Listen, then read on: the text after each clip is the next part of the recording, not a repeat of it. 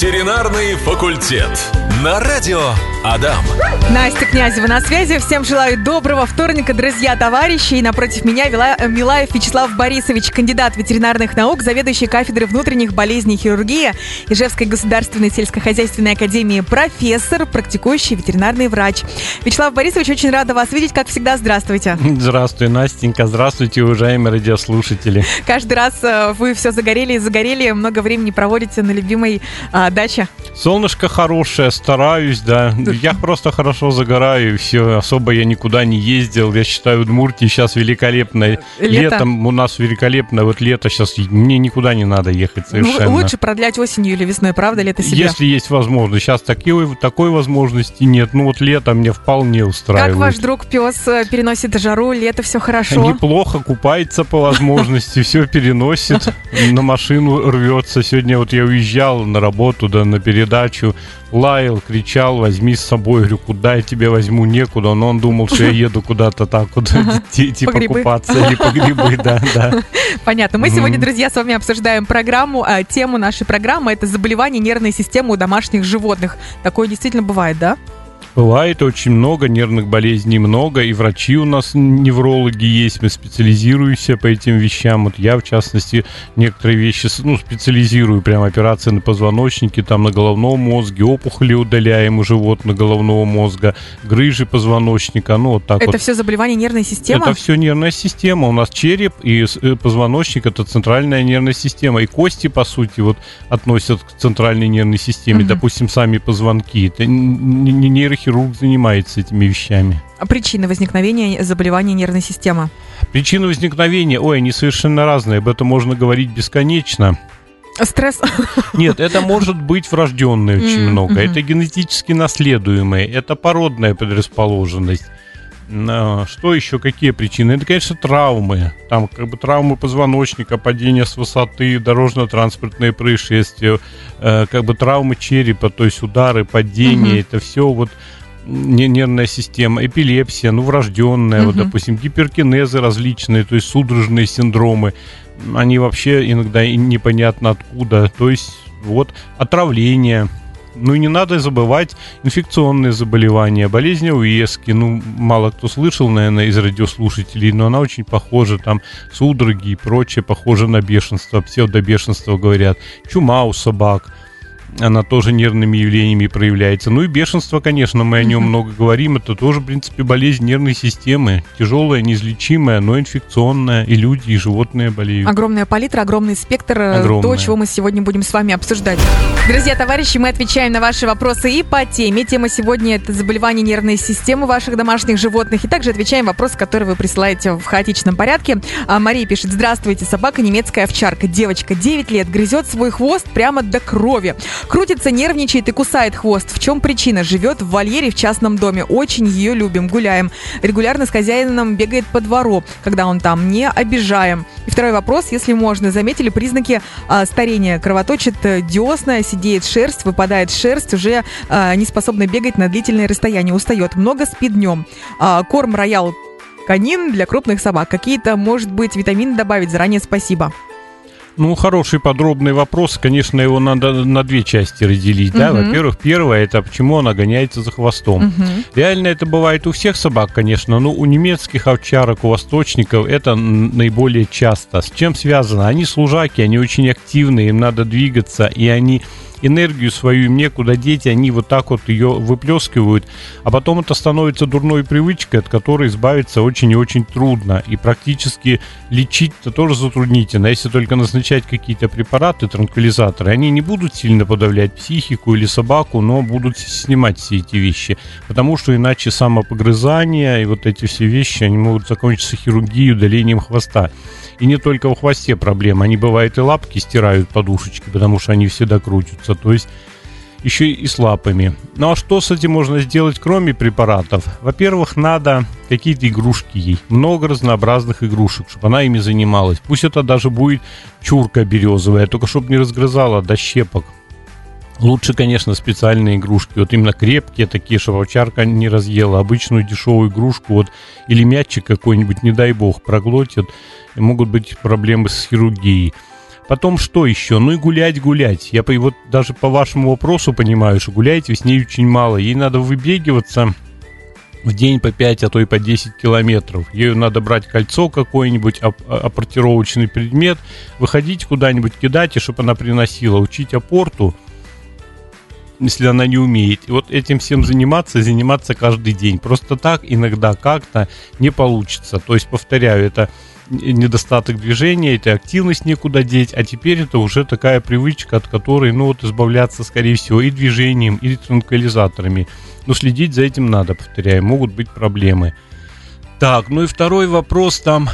Кровоточит а стареет, десна. Да, она стареет, выпадывает шерсть, кровоточит десна, очень много спит. Вот э, какие витамины добавить? Угу. Ну вот роял канин это хороший корм. Если кормят только роял канин и вода, по большому счету все должно быть хорошо. И витамины-то не нужны никакие. Вот, если витамины, ну, можно что-то для кожи посоветовать, но, повторяю, вот с, с роял-канином витамины никакие, по идее, не нужны. Я своим собакам никакие витамины всю жизнь не давал, потому что я кормлю сухими кормами, и этого достаточно. Ну, роялом, в частности, я тоже кормлю.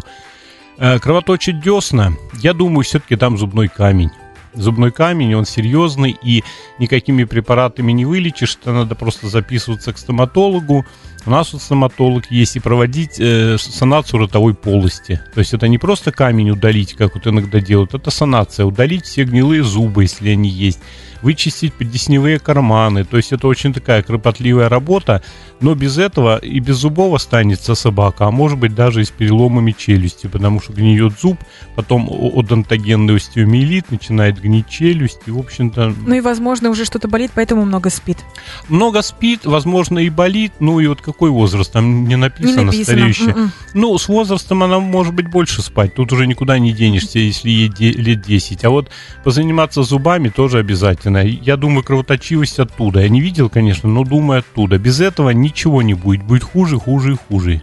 Доведете до большой проблемы. Вячеслав Борисович, спасибо за такой развернутый ответ. И еще на один ответе Ольга пишет. Извините, может, не по теме. Как подружить кота один год кастрирован и кошку 6 лет не кастрирована? Так вышло, что теперь им надо жить вместе, но кошка ведет себя агрессивно, а кот вроде бы любопытствует. Ну, наверное, кошку надо кастрировать все-таки, угу. потому что, во-первых, это профилактика болезней матки, угу. это профилактика рака молочной железы, то есть кастрация для кошки это хорошо. Тем более, если она живет с котом, и в ней могут быть очень активные течки, это может годам к 10 угу. привести уже к проблемам. Лучше кастрировать, и она успокоится, и кот, ну и как-то будут дружить. А будут дружить или не будут, не знаю. Я вот у меня была одна кошка, помню, давным-давно привез от родителей другую. Ну и хотели с женой, чтобы они спали вместе. Такие э, э, разлюбезные кошечки были. За 12 лет никто вместе не сидел даже рядом. Не подружишь их. Ну что? Они ели, спали там где-то. Ну, ходили, нюхали иногда друг друга. Ну, близко никогда никакой дружбы не было. Поэтому вот все-таки у кошек тоже есть характер, конечно, темперамент. Конечно. Ну, кастрация может помочь. И реально, я думаю, кошку надо кастрировать вам. Страшное слово и выговаривается тяжело. Менингоэнцефалит. А, это что за заболевание? Как его лечить? Как предупредить? Слово страшное, говорят, заболевание тоже.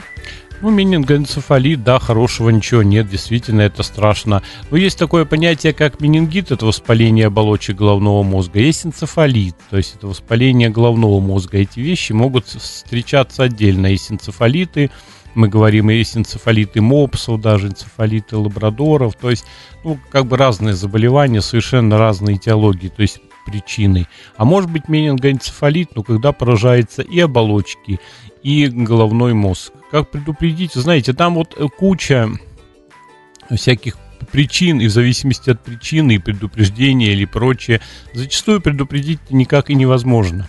Угу. Потому что тот же менингоцефалит чумной, ну, прививки надо делать от чумы.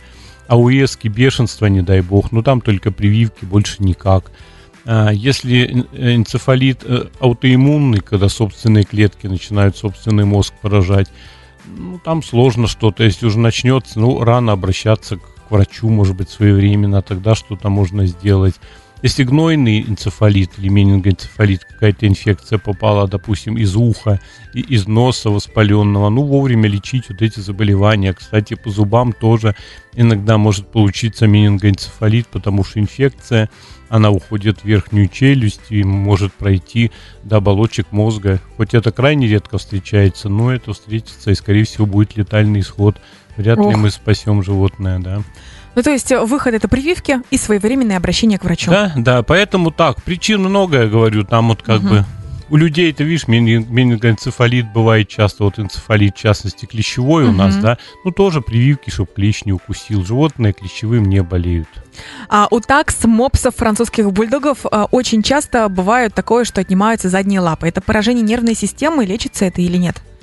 Ну, знаете, вот мопсов я бы сюда, наверное, не выделил бы. У них, у мопсов с позвоночником всегда проблемы бывают, но они другого плана. А вот французские бульдожки, таксы, да, это так называемые хондродистрофические породы, то есть когда генетически уже или врожденно у них есть свои проблемы э, с межпозвоночными дисками. Мгм. Эти диски могут выпадать по совершенно непонятной причине. Это где-нибудь легонько прыгнуло животное или неудачно по лестнице спустилось. И, в общем-то, может ущемить э, спинной мозг, сразу отказывают тазовые конечности, моча, задержка мочи. Ну, в общем, это тяжело и сложно. Это прямо вот этой породе, да, м, Эх, вот подвергаются? Таксы, пекинесы, э, французские бульдоги. Все маленькие пухленькие. Не маленькие пухленькие, а вот такие. У чихов такого не будет. Ну, чихуахуа, да, у них другая проблема. У йорков тоже, в общем-то, другая проблема. Такое не бывает. А у этих как бы трех э, групп, вот чаще всего у нас встречающихся, вы мопсов назвали, и они как раз-таки не в группу риска в эту не попадают. Хоть они такие же пухленькие, позвоночник, у них тоже может быть ну, разные позвонки плохо сформирован. Вот с этими породами что? Беречь. Ни в коем случае не, должно быть ошейника, только шлейка. Мгм. По лестнице желательно не ходить, а все-таки подниматься и На руках или в спускаться лифте? на руках, да, или в лифте, да, потому что лестница может быть проблемной. Чтобы не прыгали другие собаки на спину. То есть беречь спину. Но опять это как повезет. Такса некоторая живет 16 лет, и никогда у нее не случается, потому что у нее нет этого гена и нет этой проблемы. А если она получит предрасположенность от родителей, вот тут берегись. Как и люди, ведь есть семьи, которые страдают всей семьей вот грыжами, да, и ходят к неврологу, и на операцию попадают. А бывают люди, всю жизнь грузчик, допустим, или работает на тяжелой работе, и у него со спиной ничего. Это тоже вот она наследственность. Ветеринарный факультет. Обсуждаем сегодня, как всегда, ваши вопросы. Их много, все они очень волнующие. А, Стараемся на все ответить. Вы, пожалуйста, звоните 945-045 или присылайте вопросы в мессенджеры 8 912 007 0805. А, так, Вопрос, какие мы еще не обсудили, это болезни спинного мозга. Если животное получило травму позвоночника, как действовать и как лечить? Какие последствия при смещении позвонков могут быть? А, вот давайте пообсуждаем эту тему, этот вопрос. Ну, последствия при смещении позвонков могут, могут быть самые печальные. Ну, скажу уже тогда так, может быть, спондилолистез, когда истинно смещаются позвонки без переломов, просто разрываются связки, и позвоночник смещается. А может быть перелом позвоночника разный, оскольчатый, неоскольчатый. Все, все это, конечно, очень плохо. Что делать? Да, по сути, если такое случилось, видите, что животное лежит, лапки не двигаются задние. Вот это редкий случай, когда нужно уложить животное на какой-то щит. Обычно вот люди с переломами таскают собак на, на двери, еще на чем-нибудь там, ну, на каком-нибудь подносе маленькую животину, кошечку, да. Вот это не всегда нужно, но вот при переломе позвоночника это надо. Надо, конечно, уложить ровно на щит, чтобы еще больше не сместилось. Ну и побыстрее в клинику. Тут надо побыстрее. Делается рентген, там уже определяется вообще, что за проблема. Ну, могу сказать, что рентген не всегда поможет диагностике. Он не полностью тут ответственен за диагностику. Иногда надо так компьютерная томография или магниторезонансный томограф. Или вот я, допустим, делаю миелографию, то есть специальное вещество вводим в спинномозговой канал, уже смотрим состояние спинного мозга. Но это редко бывает, и дай бог до этого не доходило. А так вот опасно, но что делать? Там хирургия или покой, или стабилизация позвоночника. Вот я делаю различными там м, стабилизирующими системами. Или уже ничего не сделаешь. Иногда, к сожалению, это коляска для кошечки или для собачки. Ну, больше для собак, для кошек очень редко коляски. Ну, или спинальник, то есть задние ножки работать не будут, и проблемы с мочой будут. Мгм. А так животные живут, спинальники живут долго, по 10 лет и по 15 лет иногда живут при соответствующем уходе. Много спинальников к нам ходит и ходила. Вот Оксана Черницына есть такая замечательная женщина в Ижевске, она подбирает всех, и у нее много спинальников, именно. Она вот их собира, подбирает, она умеет за ними ухаживать, ну, кошки у нее спинальники, они по много лет живут, то есть вот. Угу. А, вспомнила случай, э, такой неприятный был в нашей семье, Кошка спрыгнула у нас с восьмого этажа и попала не на газон, не на мягкую землю, не на клумбу, а именно на отмостку. То есть mm-hmm. вот именно передними лапами она попала на газон, а задними она попала на отмостку. И вот пришлось ехать сразу к врачу. Все это мы делали, конечно, очень аккуратно. Делали операцию. У нас теперь у нее, у нас кошка киборг, она mm-hmm. с остальными, по-моему, ну, вставками в позвоночнике. Долго приходила в себя, долго были проблемы как раз-таки с туалетом, потому что задние ноги отнимались, ну и вообще она их не чувствовала. Но сейчас прекрасно себя живет, прекрасно чувствует, сколько ей уже 7 лет, и вообще э, прыгает, и бегает, и все здорово. Ну, именно позвоночник был сломан, да? То да. есть проблема с позвоночником. Диагноза не помню, но вот именно она не двигалась первое время вообще. Вот. Ну, да, вот это грозная ситуация, слава богу, что все обошлось. Да. По, да, поэтому форточки и вот это вот все балконы, это, конечно, с домашними животными нужно быть аккуратнее. Да. А чего у животных возникают неврозы? Неврозы чего возникают? Э, ну, неврозы, в общем-то, тоже разная причина может быть. Тут чаще стресса. Больше, конечно, это для кошек свойственно. Хотя, хотя иногда свойственно и для собак, особенно для щенков подобрушей. То есть это э, негативные какие-то внешние факторы. А, иногда заболевания нервной системы, те же удары, ушибы. Вот, и вот возникают неврозы. Ну, невроз это что такое? Это, по сути, неадекватная реакция животного на окружающий мир, да? Допустим, дверь хлопнула, а животное там забилась в угол, прыгнула куда-то, кошка зашипела. То есть, ну вот, ну, как и люди, в принципе, тоже неврозы, когда человек неадекватно реагирует, ему сказали громко что-то, да, в транспорте, а он уже впадает чуть ли не в какую-то агрессию. То есть причины разные, с этим надо разбираться. Ну вот и инфекционные заболевания могут приводить к неврозам. Ну и, конечно, это тип нервной системы. Холерики больше подвержены этим вещам, потому что они более возбудимые. Тут очень индивидуально надо разбираться. А если все-таки они возникают, какие-то есть препараты успокаивающие там или еще что-то? Есть, есть препараты. Тут, тут два варианта. Тут надо факторы внешней среды убрать. Вот, допустим, ну, собаку, может быть, убрать даже из дома, к примеру, там или как-то закрывать кошку другое место. Ну, тут много вариантов, вот как бы бесконечно. Я так общие, наверное, рекомендации сейчас и не дам, все надо смотреть. Ну, причину надо устранить, вот этот стресс-фактор, его надо устранить. Знаете, иногда стресс-фактором может быть миска, которую взяли там от собаки и поставили кошки. Она будет пахнуть, это для нее будет стресс-фактор, и мы люди даже понимать не будем, что происходит как бы с животным. А у кошки невроз. А у кошки невроз, то есть у нее, у нее такое перевозбужденное состояние, она может есть хочет, к миске боится подходить. Угу. Бывают собаки, я знаю, вот металлическая миска, ну никак. Она чуть загремела, собака испугалась, и все, она есть хочет, и подходить к ней боится. Это для нее, конечно, невроз. Поэтому что сделать? Да поставить пластиковую миску, и все будет хорошо, да. Ну, то есть внимательно смотреть, наблюдать за животным, да, да. на что он реагирует, на что не реагирует, и помогать ему. Ну, это с врачом все равно. Вот тут уже, конечно, с врачом-неврологом контакт должен быть, чтобы это все понимали, отслеживали. В принципе, есть и зоопсихологи, которые специально занимаются этими вещами. Да, есть. Для Ижевска это мало развито, потому что все-таки у нас не огромное количество населения, как в Москве, допустим, ну, мы занимаемся зоопсихологией, иногда просто человеку говорим какие-то советы, иногда все проходит. Ну, или препараты. Я много говорил, типа габапентина, много препаратов. То есть можно начать давать транквилизаторы, и кошка будет есть, допустим, хорошо, угу. до этого не ела. То есть вот два подхода. Устранить причины, препараты – и, в общем-то, все может получиться. Заключительный выход этой программы. Сегодня обсуждаем нервную систему наших домашних животных, заболевания нервной системы. И тут хочется сказать, что радио Адам слушают и в Москве, и в Брянске, и в Перми, и в других городах России, даже в разных странах. И вопросы нам прилетали даже из Бостона, представляете?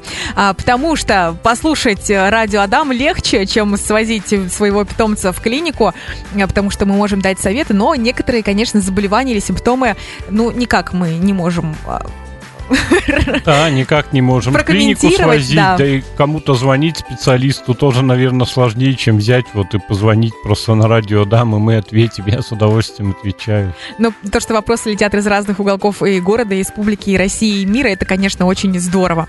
Нам вопрос прилетел из Брянска. Добрый день, я ваш слушатель из Брянска. У собачули течка. Меня волнует ее подавленное настроение и плохой аппетит. Ну, в принципе, в течку нормальное состояние, когда несколько подавленность, когда аппетит плохой, особенно если, может быть, брянский у вас там жарко, я не знаю как, там, может быть, дополнительная эта проблема, то есть животное более вяло. Я думаю, ничего страшного нет. В течку как раз-таки ничего плохого не будет. Вот после течки надо наблюдать и смотреть, потому что спустя месяц-полтора может быть ложная щенность, это более такое серьезное состояние. Иногда лечение требует, когда очень много молока, лактомания, когда игрушки начинает таскать. Ну, так называемая ложная щенность. То есть щенков-то нет, а угу. гормональный статус вот именно такой, как при беременности. Ну и в дальнейшем, может быть, вся эта лактомания э, выльется в маститы, даже в эндометриты, воспаление матки. То есть вот после течки месяц, полтора, два, вот это вот такой период, когда надо наблюдать, и он опасный. А сама течка, вот она, как правило, ничем не сопровождается. Побольше гуляйте с собакой, чтобы она все-таки двигалась и прочее, это будет ее как-то развеивать. Ну, только, конечно, гулять так, чтобы там стая кобелей не, не напала. Это, конечно, уже проблема. А так двигаться надо в течку. Пишет вам привет от земляков, Вячеслав пишет. А, спасибо. Спасибо. Э, спасибо за ответ. А следующий вопрос по теме нашей. Чем вызваны навязчивые состояния у собак? Гонится за собственным хвостом, это мы сегодня уже обсуждали, ну, выкусывает блох. Э, которых нет и так далее. Это малоподвижный образ жизни, да? Ну, в том числе это, вот по, про овчарку мы много поговорили, ну вопрос раз такой сразу пришел к нам, да? Это действительно не, э, не, не погашенная энергия, и больше у тех собак, которым ее девать некуда. Курс хары, какие-нибудь драт хары, вот немецкие овчарки, далматинцы, ну масса еще, угу. доберманы. Вот им надо очень много выбегиваться, выгуливаться, иначе там даже проблема может быть, что и агрессия какая-то появится, и на хозяина даже может броситься. То есть энергию надо куда-то девать.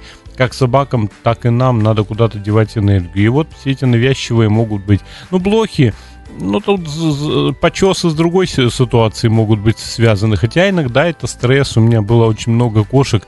Лечили дерматологические дерматологи от всяких болезней, что только не применяли. Потому что залысины, расчесы и прочее. А потом простое назначение препарата успокаивающих в малых дозах. Все решает, кот зарос замечательно, все хорошо, да.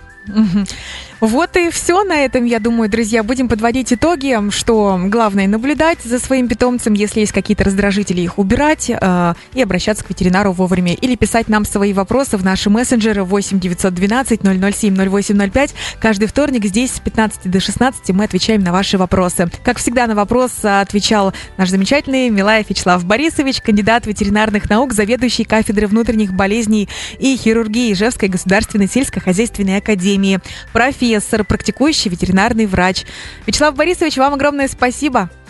До свидания, Настенька. Пожалуйста, до свидания, уважаемые радиослушатели. Здоровья вам и вашим питомцам. До следующего вторника. До следующего вторника. Ветеринарный факультет. На радио Адам.